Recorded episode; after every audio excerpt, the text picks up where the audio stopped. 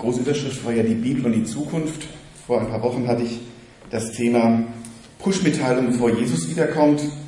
Und heute der Antichrist und die zwei Zeugen. Peter hat ihm schon ein schönes Stichwort gegeben. Overhead-Projektor, was ist das? Wir fangen ein bisschen früher an.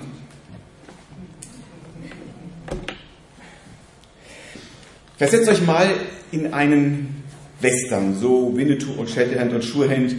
Ich nehme an, die meisten werden das kennen.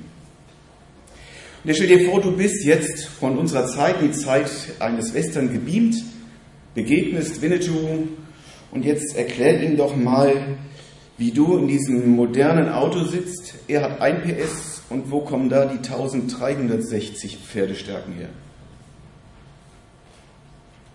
Wie willst du ihm das erklären? Oder du zückst dein Smartphone aus der Tasche, ich muss mal kurz chatten. Wie willst du ihm das erklären? Oder sagst, oh, ich muss schnell nach Hause, in der Mikrowelle ist mein Essen, das verbrennt. Ja, wie willst du ihm das erklären? Und das sind erst, wie viele Jahre her? Und es wird schon schwierig. Was ein paar Jahrhunderte früher ist, da muss vielleicht gar nicht so weit zurückgehen. Ich habe noch ein paar alte Bilder. Ein Fernschreiber, ganz links auf dem Bild, habe ich noch kennengelernt. Wurde dann abgelöst vom Telekopierer in der Mitte. Ich war einer der ersten, den damals auf der Bank den bedienen durfte. Der wusste dann, wie das geht. So groß waren die Geräte damals. Der Vorläufer vom Faxgerät.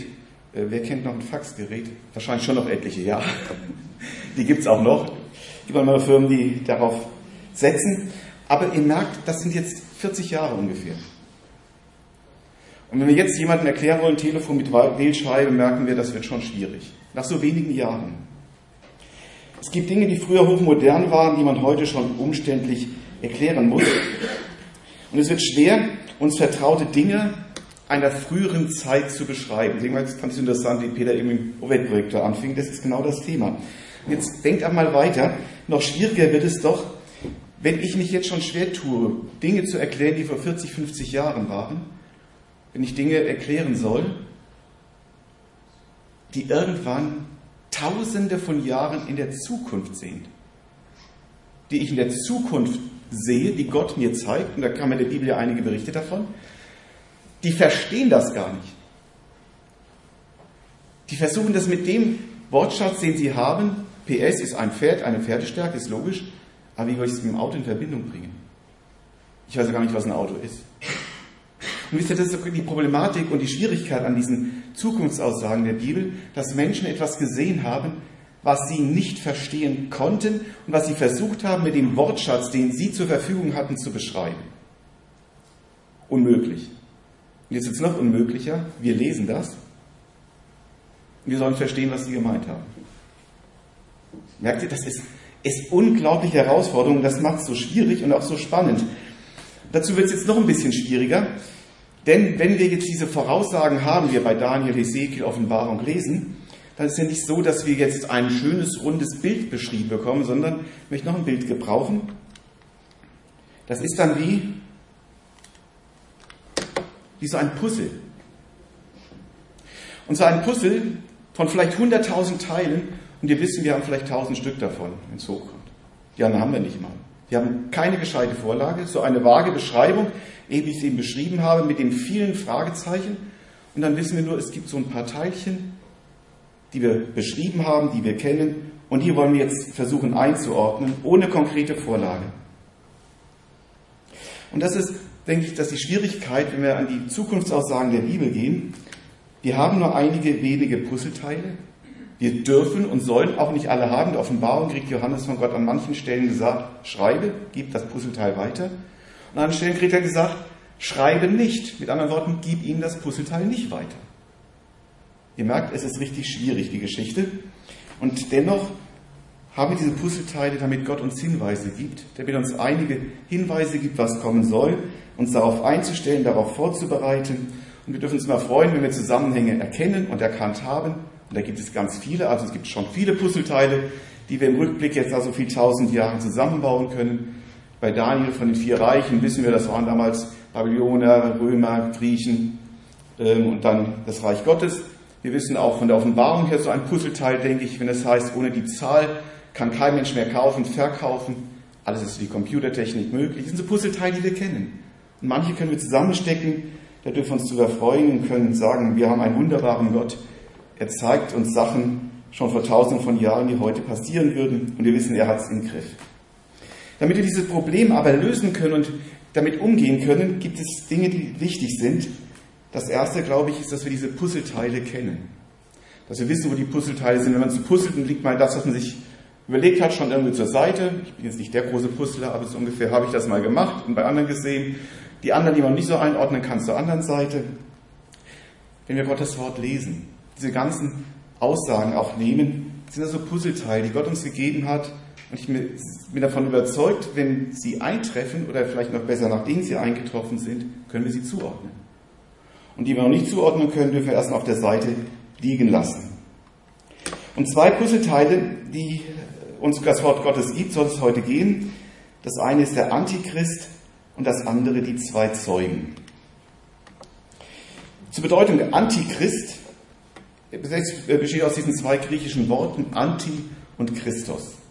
Und dieses Anti, ich habe es mal aufgeschrieben, bedeutet für oder an die Stelle von oder anstatt. Ich habe früher Anti mit totalem Gegensatz nur verbunden. Aber von der, von der eigentlichen Bedeutung heißt es, ich setze mich an die Stelle von oder ich nehme den Platz ein von. Und das zweite, Christus, Christus, der Gesalbte, der Antichrist geht an die Stelle des Gesalbten. Seine Beschreibung für den Antichristen. Wenn man jetzt in die Bibel hineinguckt, kommt der Begriff Antichrist gar nicht oft vor. Wer weiß spontan, wie oft er vorkommt? Was ist ein Handzeichen? An vier Bibelstellen fünfmal. Und alles in, Johannes, in den Johannesbriefen. Und die wollen wir uns auch deswegen, weil nicht so viele sind, miteinander angucken. Das erste ist Johannes 2, Vers 18. Da schreibt der Kinder, es ist die letzte Stunde. Und wie ihr gehört habt, dass der Antichrist kommt, so sind nun schon viele Antichristen gekommen. Daran erkennen wir, dass es die letzte Stunde ist. Geschrieben vor über 1900 Jahren. Mit anderen Worten, es gibt nicht nur den einen Antichrist, es gibt und gibt immer viele Antichristen, die sich an die Stelle von Christus setzen. Nächste, 1. Johannes 2, 22, wer ist ein Lügner, wenn nicht der, der leugnet, dass Jesus der Christus ist? Das ist der Antichrist, der den Vater und den Sohn leugnet. Zweiter Hinweis, er wird das Wort der Wahrheit leugnen, möchte ich sagen. Leugnen, dass Jesus der Weg ist.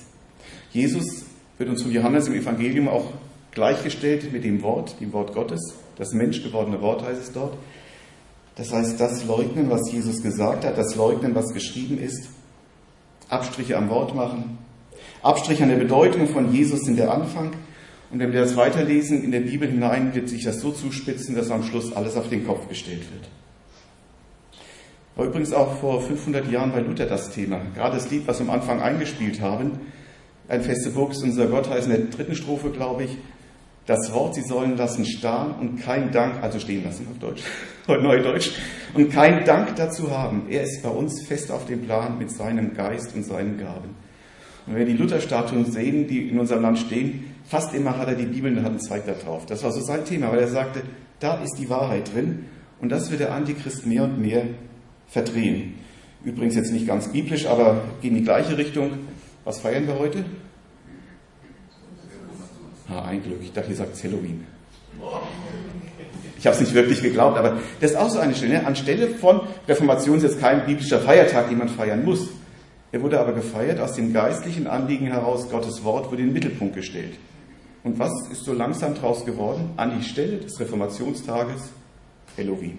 Nur ein ganz kleines Beispiel, aber das zeigt das Prinzip des Anti, des sich in alles verwandeln an die Stelle von dem, wie es Gott gemeint war und Gott ehren sollte, ins Gegenteil zu kehren. Ähnlich auch die dritte, ein jeder Geist, der Jesus nicht bekennt, der ist nicht von Gott und das ist der Geist des Antichrists. Von dem habt ihr gehört, dass er kommen werde und er ist jetzt schon in der Welt. Es gibt viele, die sich an die Stelle von Christus setzen. fängt ganz leicht an. Da ist Jesus nicht mehr der Weg, die Wahrheit und das Leben, sondern dann ist Jesus ja noch ein guter Lehrer. Er hat viel Gutes gesagt. Er ist vielleicht ein Weg, eine Wahrheit, aber er ist nicht mehr Gott. Und es gibt eine Menge derer, die Jesus gut finden, die sogar aktiv sich für ihn engagieren, die manchmal, vielleicht sogar fest zur Gemeinde gehören, aber das gar nicht so unterschreiben können, gar nicht so wirklich glauben. Für sie ist Jesus nicht absolut, sein Wort nicht verbindlich, und das kommt nicht erst am Ende, das begleitet die Gemeinde von Anfang an. Denn viele Verführer sind in die Welt ausgegangen, die nicht bekennen, dass Jesus Christus in das Fleisch gekommen ist. Das ist der Verführer und der Antichrist.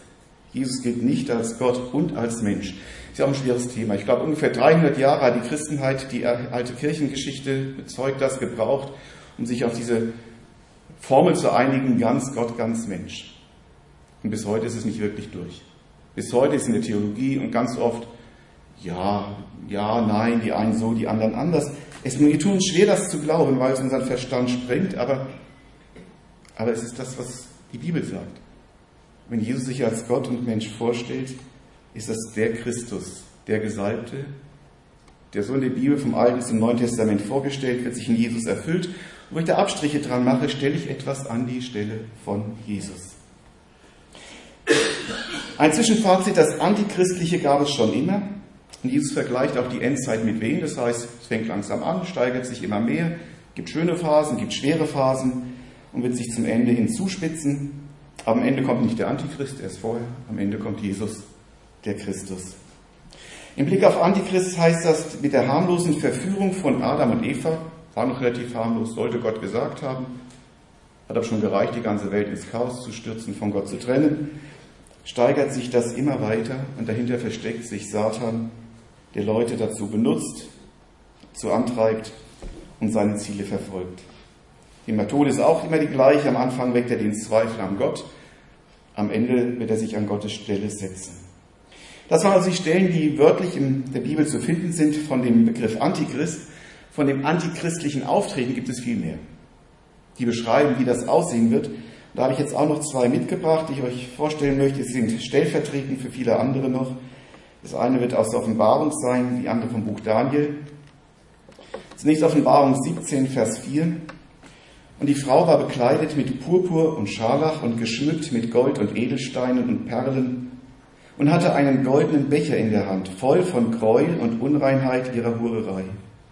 Und auf ihrer Stirn war geschrieben ein Name, ein Geheimnis, das große Babylon, die Mutter der Hurerei und aller Gräuel auf Erden.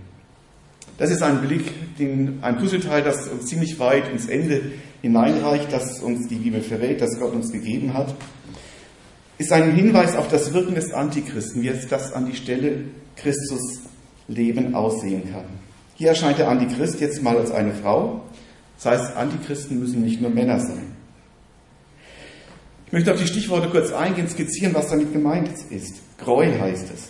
Gräuel ist in der Bibel immer das, was Gott ein Schrecken, ein Gräuel, wirklich ein Entsetzen ist, wo man somit an das Heiligste herangeht.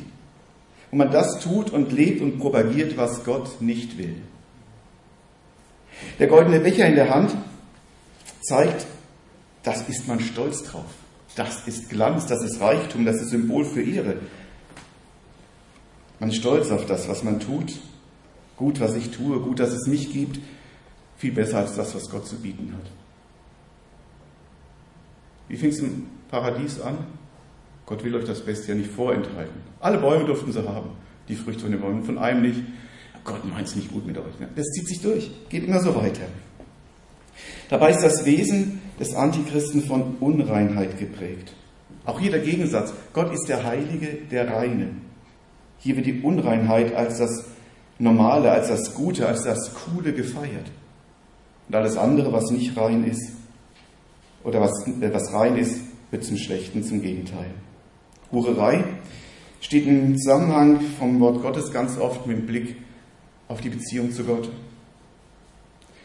Im Volk Israel wird an vielen Stellen vorgeworfen, ihr habt euch mit fremden Göttern Hurerei getrieben, befleckt damit. Also Gott bezeichnet ja die Verbindung von Mensch und ihm weil die Bibel oft an vielen Stellen mit einer Beziehung, auch die Offenbarung, am Ende der Offenbarung heißt es, dass Jesus als der Bräutigam die Gemeinde als Frau zusammenführen wird. Es gibt dieses Beziehungsbild, was dahinter steckt. Und hier geht es ihm darum, bei der Hurei, ihr habt Gott verlassen. Merkt, es geht an vielen Stellen jetzt gar nicht, dass die Angriffe von außen kommen, das Antichristliche, sondern aus dem Rahmen der Gemeinde, aus dem Rahmen, wo Beziehung mit Gott gelebt wird. Da, wo man eine Beziehung mit Gott eingegangen ist, wird man untreu. Man geht von Jesus weg, wo man sagt, dir will ich folgen, mit dir will ich leben. Ja, aber vielleicht lieber auch noch mit anderen. Das steckt dahinter von dem Bild der Hurerei. Und erschreckend ist, viele sind davon überzeugt, immer noch mit Gott unterwegs zu sein, obwohl sie längst dem Antichristen folgen. Das letzte Bild, was hier gebraucht wird, ist das Babylon. Auch das in der Bibel immer wieder ein Synonym für Verführung. Dass man von dem von Gott weg verführt wird, anderes zu tun, anderes an die Stelle Gottes zu setzen. Und wenn man mal sieht und liest das Evangelium, wo Jesus viel gepredigt und uns erzählt hat, dann fällt auf, er hat immer wieder am meisten vor der Verführung gewarnt. Verführt kann ich nur werden, wenn es so schleichend, langsam, nicht auf den Anblick, ersten Blick durchsichtig kommt. Dafür warnt Jesus, sagt, passt auf. Wir werden viel schneller vorsichtig, wenn es von außen kommt. Wenn jetzt der Staat sagt, ihr dürft nicht mehr glauben, wissen wir sofort, das geht gegen Gott.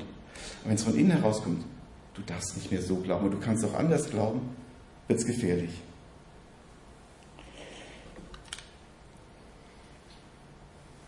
Es wird sich so weit zuspitzen, und das sind Parallelen der Offenbarung, dass äh, zum Alten Testament, dass dieser Bund, den Gott im Alten, Testament, im Alten Testament mit Israel geschlossen hat, diese Verbindung, weshalb wie eine Ehe, dieser Bund war, ne, und ihr seid mir untreu geworden, ihr habt den Bund verlassen, diesen Bund hat Jesus im Neuen Testament mit seiner Gemeinde, mit uns geschlossen. Und jedes Mal, wenn wir Abendmahl feiern, feiern wir diesen Bund. Und das heißt, es wird eine Zeit geben, da dieser Bund im Rahmen des üblichen Gemeindelandschaft nicht mehr zu leben ist. Okay, ich habe einen Bibelvers ausgelassen, sehe ich gerade, Entschuldigung. Darauf bezieht sich Daniel, ist mich bei der Daniel-Stelle. Daniel 9, 27. Er wird aber vielen den Bund schwer machen, eine Woche lang.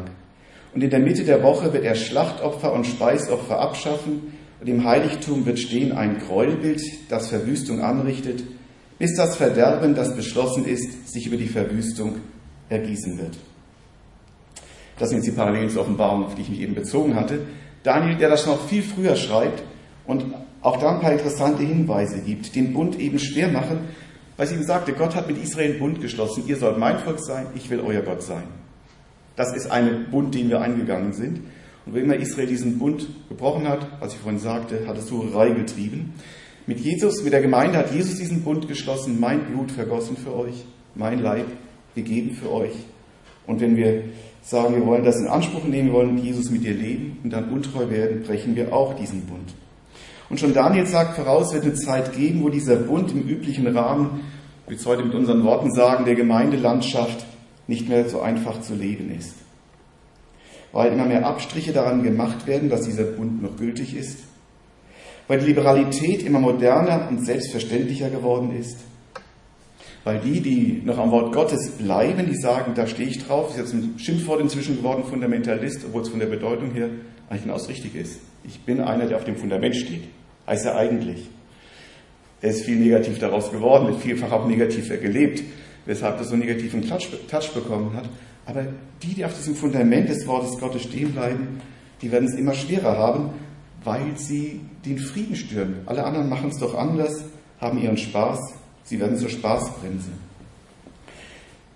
Die Spitze wird sein, wenn sie heißt, Schlachtopfer und Speisopfer werden abgeschafft, dann war das so das, das Zentrum des Lebens, des Zentrums der Versöhnung mit Gott, dass überhaupt nichts mehr von Gott letztlich übrig geblieben war. Das, was zur Versöhnung dazu beitrug, dass man wieder mit Gott leben konnte, was zur Ehre Gottes gegeben wurde, alles hatte sich erledigt. Und so wird es nun auch in der Offenbarung beschrieben, dass so eine Zeit kommen wird, wo das Gemeindeleben nicht mehr richtig funktionieren kann. Werde ich gleich noch zwei, drei Sätze bei den zwei Zeugen dazu sagen. Jesus selber hat einmal gesagt, wir müssen den Auftrag dessen, der mich gesandt hat, ausführen, solange es Tag ist, die Nacht kommt, in der niemand etwas tun kann. Das gehört auch zu dem Puzzlebild des Antichristen dazu, dass eine Zeit kommen wird, wo wir vieles nicht mehr leben können. Und wenn wir übernächste Woche, das glaube ich, den Weltgebetstag für verfolgte Christen haben, kriegen wir mit, dass an ganz vielen Städten und vielen Ländern dieser Welt das heute schon der Fall ist. Dass wir es eigentlich richtig gut haben und die Zeit entsprechend nutzen sollten. Bei Daniel heißt es dann auch, äh, habe ich die Stelle noch? Nee. Oh, jetzt habe ich falsch gemacht. Heißt dann noch von dem Gräuelbild der Verwüstung. Ich glaube, dass Daniel da den Tempel zur Zeit des König Ahas vor Augen gehabt haben wird. Es war kurz bevor Israel dann verbannt wurde, verschleppt wurde. Daniel war einer der Verschleppten. Und der Ahas hatte den Tempel Gottes, das Heiligtum Gottes, wo Gottesdienst gefeiert wurde, total entstaltet. Wirklich zu einem Gräuelbild gemacht. Bis dahin, dass er den Brandopferaltar durch einen Altar von einem Götter aus Damaskus, dem so gut gefallen hat, ersetzt hat. Er hat die heiligen Geräte entfernt, hat im ganzen Tempelbereich Götterbilder, Götterstatuen aufgestellt. Also wirklich, schlimmer kann man, glaube ich, einen Gräuel nicht bezeichnen, als der Ort, wo Gott gefeiert wird, seine Heiligkeit, man seiner Heiligkeit begegnen sollte. Der ganze Ritus der Juden ging ja darauf hin, Gott zu begegnen. Und da standen jetzt Götterbilder, Altäre für Götzen. Und ich glaube, dass Daniel das damit verglichen hat, mit dem, was er von der Zukunft gesehen hat, dass er sagte, schlimmer kann es nicht gehen, als wenn der Ort der Anbetung Gottes zum Ort der Anbetung von Götzen wird. Was ist eigentlich der Ort der Anbetung im Neuen Testament?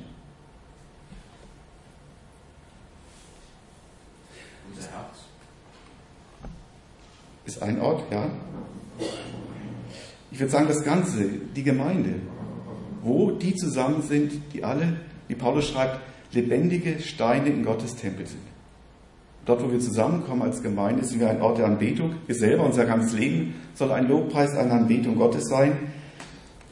Hier soll Gott gegenwärtig sein, hier will Gott gegenwärtig sein. Und hier ist auch der Ort, wo sein Wille auf Erden geschehen soll. Wir sind die Einzigen, die es umsetzen können, wenn wir seinen Willen kennen.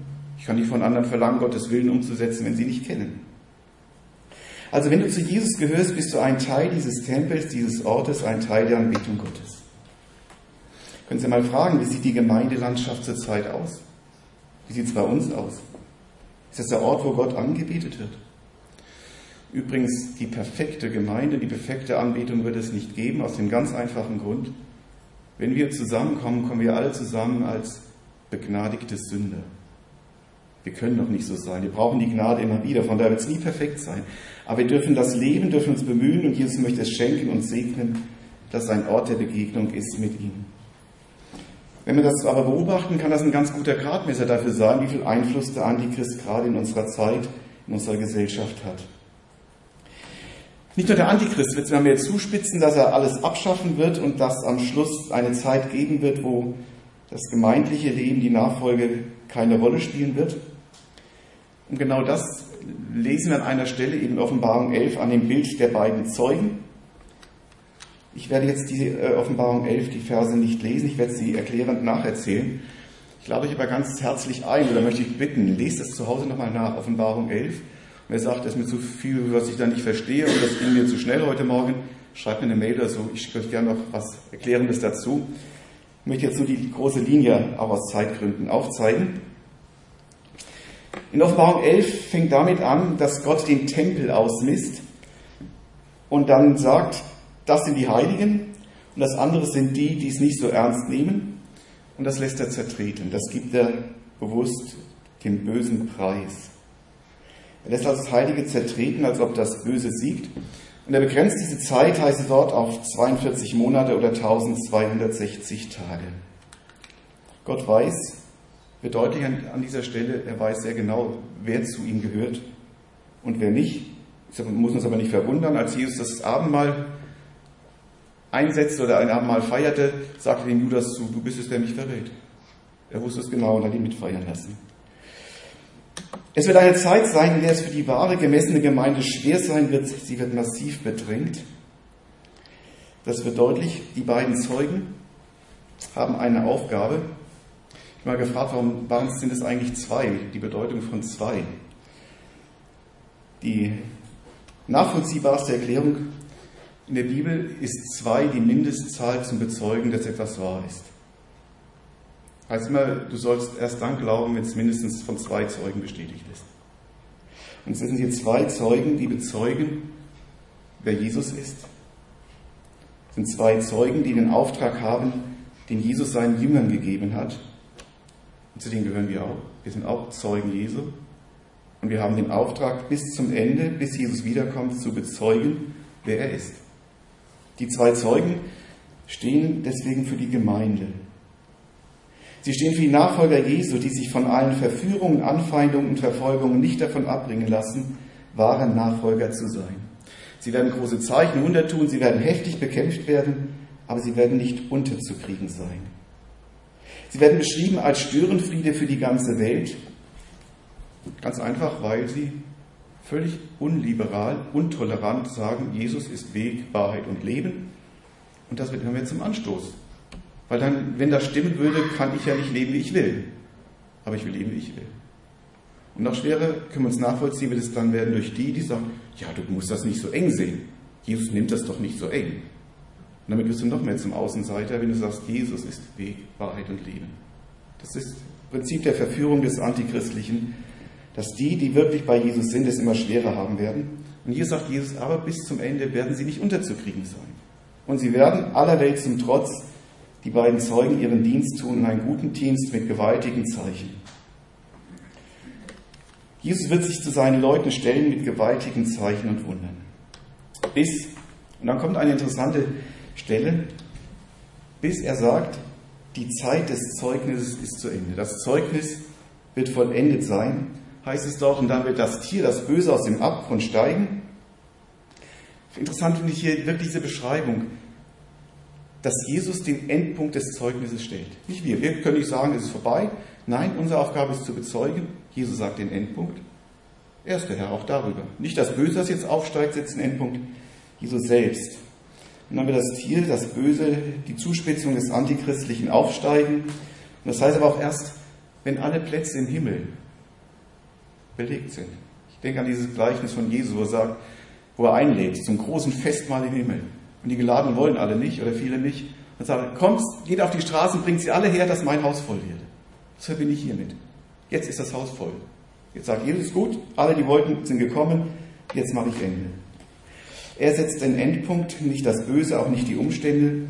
Und jetzt erlebt die Gemeinde, das erleben die beiden Zeugen, was Jesus auch erlebt hat, den scheinbaren Triumph des Bösen, das mutmaßliche Scheitern des Guten und die Häme den Spott der ganzen Welt. Dreieinhalb Tage lang heißt es, wird das dauern. Und solange liegen diese dreieinhalb Tage, liegen die Zeugen, die jetzt getötet werden, demonstrativ auf den Straßen. Das heißt, ich sage es in meinen Worten, jetzt wird es richtig Party geben. Die Welt wird kommen, ha, jetzt sind wir die los, jetzt können wir richtig leben. Sie werden jubeln, sie werden feiern, sie werden sich freuen. Und die anderen liegen dort, die an Jesus festgehalten haben, als die Verlierer wie Jesus am Kreuz. Jetzt hat der Verführer, der Antichrist, sein wahres Gesicht gezeigt. Jetzt ist er aus der Deckung gekommen. Aber, das finde ich auch so Mut machen an dieser Stelle, der Jubel dauert ganze dreieinhalb Tage. Kann verflixt lang sein. Dreieinhalb Tage. Aber die andere Zeitspanne davor, 1260 Tage. Gott gibt der Welt so viel mehr Zeit zur Umkehr wie dem Leiden seiner Gemeinde. Aber das ist, wie gesagt, nicht das Ende. Denn nach dreieinhalb Tagen werden die beiden Zeugen auferweckt. Die Welt wird erschrecken. Kann ich nachvollziehen. Ich feiere Party, dass sie endlich tot sind und plötzlich stehen die wieder auf dem Bein. Das heißt, sie werden auf die Füße gestellt. Oh, gehört nicht viel Fantasie, Fantasie dazu, was für ein Schrecken das sein muss. Und dann werden sie entrückt vor den Augen der Welt zu Gott in den Himmel, die Entrückung. Dann ruft Gott seine Zeugen zu sich und die Welt kann nur noch zugucken. Der Verführer, der Antichrist, hat alles getan, was in seiner Macht lag, die Gläubigen zu verführen, zu mobben, zu drangsalieren, zu verfolgen, umzubringen. Aber das Zeugnis ist nicht aufzuhalten. Und damit sind wir wieder ganz dicht auch bei uns heute. Jesus hat dich und mich ausgerüstet, damit wir seine Zeugen sein können, seine Zeugen sein sollen. Und zwar so, wie wir sind, wie er uns gemacht hat, in unserer Unterschiedlichkeit Jeder soll an seinem Platz das geben, bezeugen. Du und ich und auch wir als Teil der Gemeinde sind Teil der Ausrüstung, die Jesus seiner Gemeinde hier vor Ort in der weltweiten Gemeinde gegeben hat. Und uns sagt, er handelt, bis ich wiederkomme. Wir wissen, wir haben kein vollständiges Bild, wie das alles im Einzelnen aussehen wird. Aber es gibt Puzzleteile, die wir verstehen können, die wir entdecken können, Puzzleteile, in denen wir uns orientieren dürfen. Und vor allem finde ich, es sind viele wertvolle Puzzleteile, die zeigen, es wird nicht unbedingt alles gut gehen, aber am Ende wird es gut werden. Es wird nicht alles leicht werden, aber Jesus wird die Kraft geben und Jesus wird sein Versprechen halten, dass keiner verloren geht, dass er sie durchbringen wird. Und so machen der Antichrist und die beiden Zeugen uns deutlich, lebe deinen Auftrag als Jünger Jesu. Die Verführung wird kommen und Antichristliches wird in der Regel aus dem frommen Umfeld kommen. Antichristliches wird sich auf den ersten Blick immer gut anhören, auf den ersten Blick nicht als solches erkennbar sein, sonst wäre es ja nicht verführerisch. Es ist nicht immer sofort erkennbar. Da unterschätze die Gefahr nicht. Ich habe den, das erste ausgelassen, sehe ich. Bei Lebe deinen Auftrag ja, bleibe treu am Wort. Entschuldigung, ich habe hier den kleinen Fehler im System. Lebe deinen Auftrag heißt, bleibe treu am Wort. Kenne die Puzzleteile, lebe, was geschrieben steht. Gott gibt uns die Informationen, die wir brauchen und bezeuge Jesus bis zum letzten Atemzug. Das ist das Puzzleteil, das wir als System haben. Lebe deinen Auftrag als Zeuge Jünger Jesu. Und dann das zweite, unterschätze nicht die Gefahren. Jetzt die Verführung, die aus dem Umfeld kommt, die sich immer zuerst gut anhört, die auf den ersten Blick nicht erkennbar ist. An dieser Stelle wollte ich gerne ein Lied einspielen, der Löwe von Juda. Wir stehen im Kampf von Dunkelheit und Licht.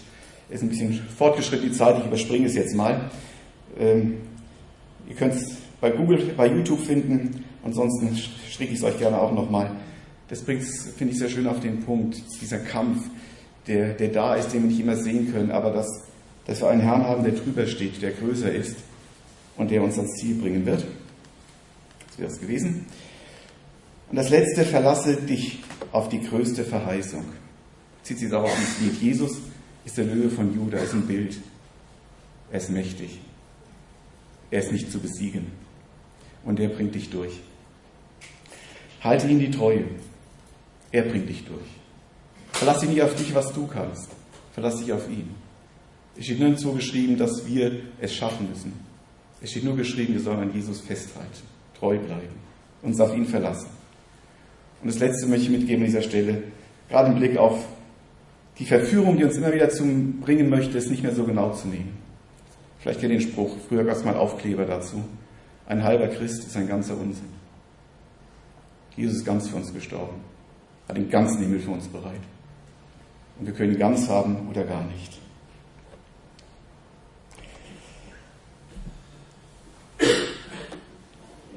Ich möchte schließen mit ein paar Versen, wie ich finde das nochmal gut, die das gut zusammenfassen, die Paulus an die Christen Thessalonik geschrieben hat, aus 2. Thessalonicher 2. Ihr wisst, liebe Brüder und Schwestern, dass unser Herr Jesus Christus kommen wird. Wenn es soweit ist, wird Gott uns von überall her versammeln, um ihm entgegenzugehen. Wir bitten euch nun aber, lasst euch doch nicht so leicht verwirren und erschrecken wenn Leute behaupten, der Tag, an dem der Herr kommt, sei schon da. Dabei spielt es keine Rolle, ob es sich auf eine Offenbarung Gottes berufen oder auf eine Äußerung, die angeblich von uns stammt. Glaubt ihnen auch nicht, wenn sie euch Briefe mit derartigen Behauptungen zeigen, die wir geschrieben haben sollen. Lasst euch von niemandem so etwas einreden und durch nichts täuschen. Denn bevor Christus erscheint, muss die Zeit kommen, in der viele Menschen Gott den Rücken kehren. Dann wird jemand auftreten, der alle Auflehnung gegen Gott in sich vereinigt. Doch er ist dem Untergang geweiht. Er ist der Feind Gottes und wähnt sich größer als jeder Gott und alles, was als heilig verehrt wird. Ja, er wird sich in den Tempel Gottes setzen und sich selbst als Gott anbeten lassen. Dann allerdings erscheint der Feind Gottes in aller Öffentlichkeit. Wenn aber Jesus, der Herr, in seine Herrlichkeit kommt, wird ihn endgültig vernichten. Ein Hauch seines Mundes genügt. Vorher wird der Feind Gottes mit Hilfe des Satans machtvolle Taten, Zeichen und Wunder vollbringen.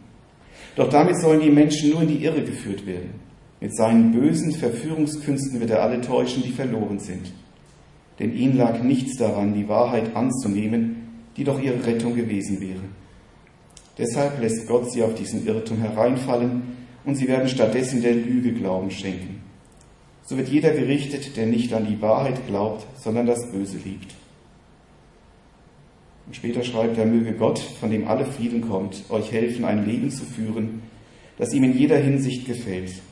Er bewahre euch ganz und gar, damit ihr fehlerlos seid an Geist, Seele und Leib, wenn unser Herr Jesus Christus kommt. Gott hat euch dazu auserwählt. Er ist treu und was in euch begonnen hat, das bringt er auch zum Ziel. Amen.